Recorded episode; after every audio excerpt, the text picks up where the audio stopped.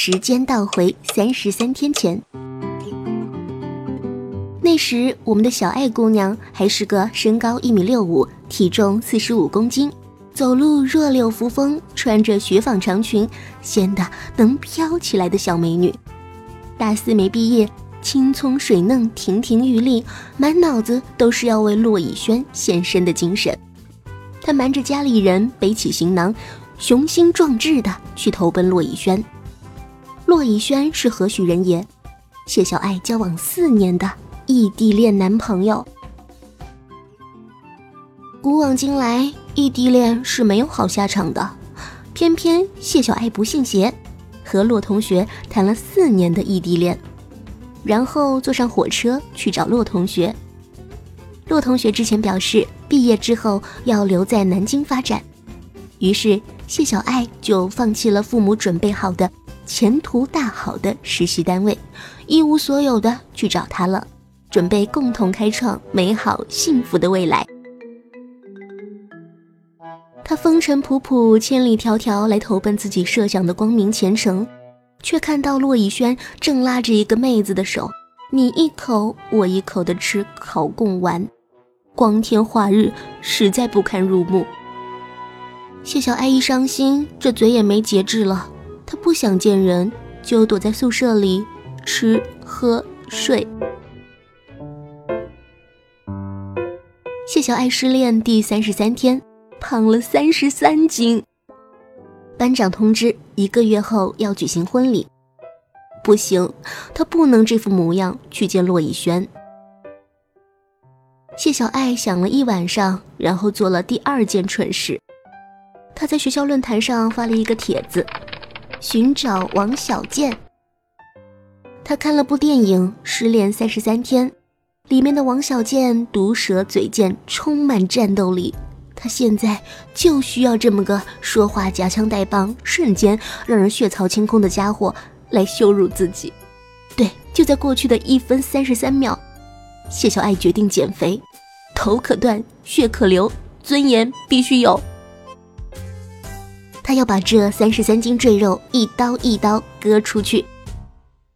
帖子的最后一句，谢小爱自暴自弃说：“若减肥成功，无以回报，要不嫌弃，以身相许。”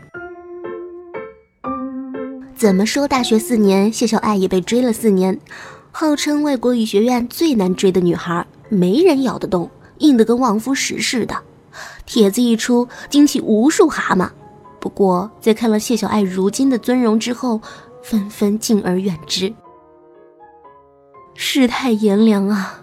谢小爱这才知道自己闹出多大的笑话，她心灰意冷地删了帖子，觉得自取其辱。有人拍门，她挪着笨重的身子去开门，看到徐老妖在背后横眉冷对，看了他好一会儿，吐出三个字：“够虐的。”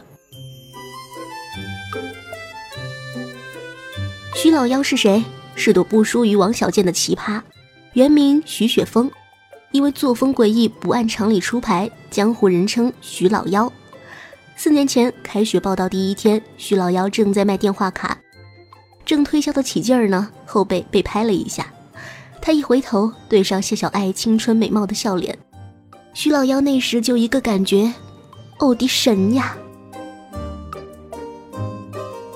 他立马放下卖卡大业，把谢小爱送到女生宿舍楼，并成功的推销了一张电话卡，连打听号码都省了。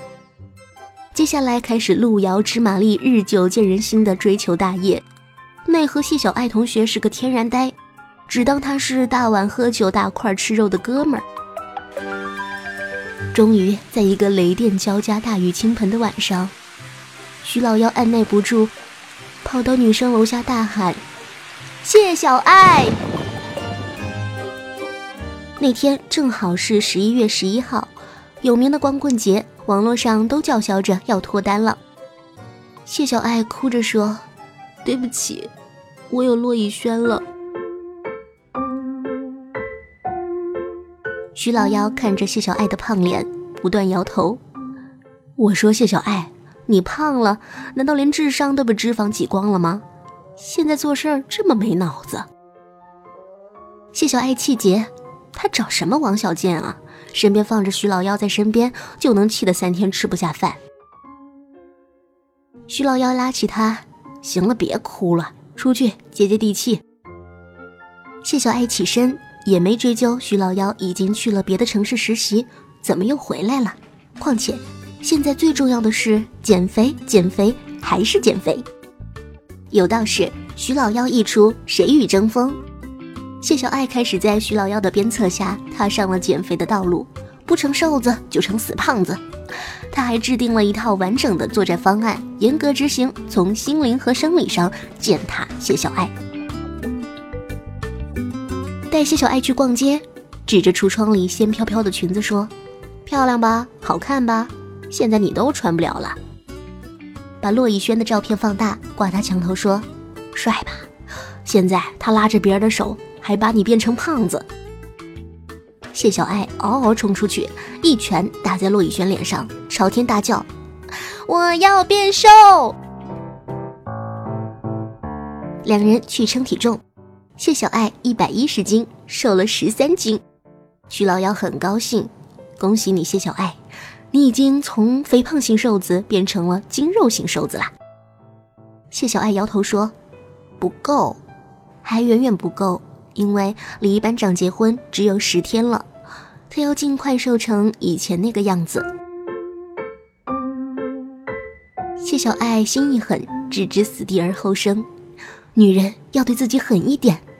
他牙一咬，胶囊配减肥咖啡、面霜加祖传秘方，一股脑全用上了。然后呢，又做了一百个仰卧起坐，往床上一躺，就美美的想啊，一觉醒来变瘦子，一觉醒来变瘦子。这时，身体忽然传来一阵翻江倒海的绞痛。谢小爱忍得不能忍，给徐老幺打了电话，被老幺背上救护车。谢小爱捂住眼睛，眼泪顺着指缝流下。他没这么凄惨过。以前他是个自制的人，上进努力，多吃一个馒头都有罪恶感。现在他丢了实习单位，没了爱情，连女生最在意的容貌。也没有了，什么都没了，而把他弄成一团糟的人还一无所知，牵着别人的手。谢小爱抽泣着，小声说：“骗子，都是骗子，我再也不要恋爱了。”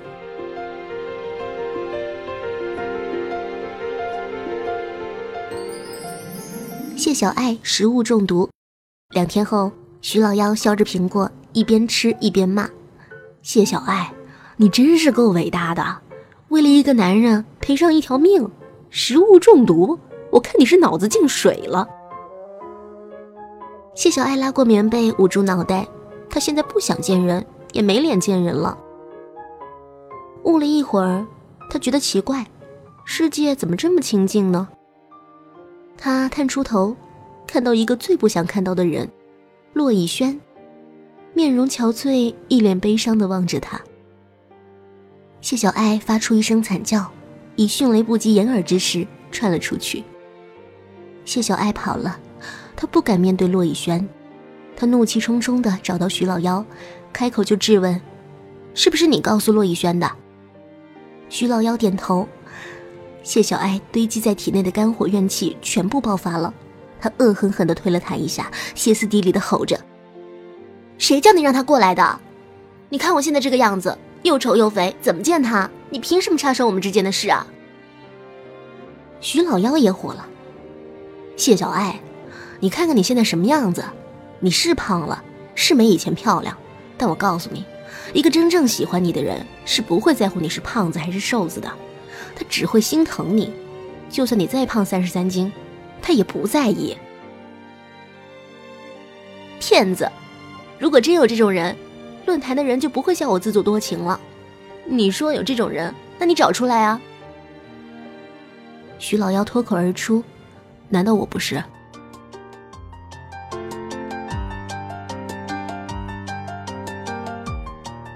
话一说出口，两人都吓了一跳。谢小爱不敢置信的望着徐老幺，徐老幺不自然的憋过脸。气氛像奔腾的火山，被硬生生的冰冻住了。谢小爱瞪大眼睛，退后一步，喃喃道：“你说过不喜欢我，只当我是朋友的。”徐老幺看着他，颓废的走开。我也希望只当你是朋友。这世界，有些事情总是不受控制的，比如喜欢一个人的心情。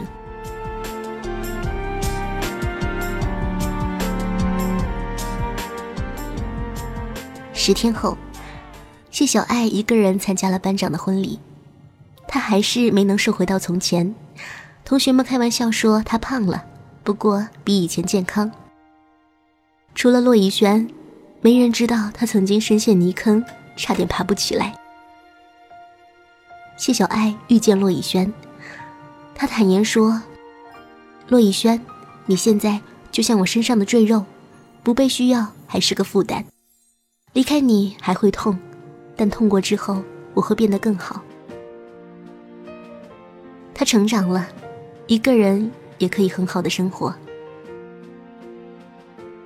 徐老要来告别，他实习一半跑了，老板要扒了他的皮，他得赶紧回去。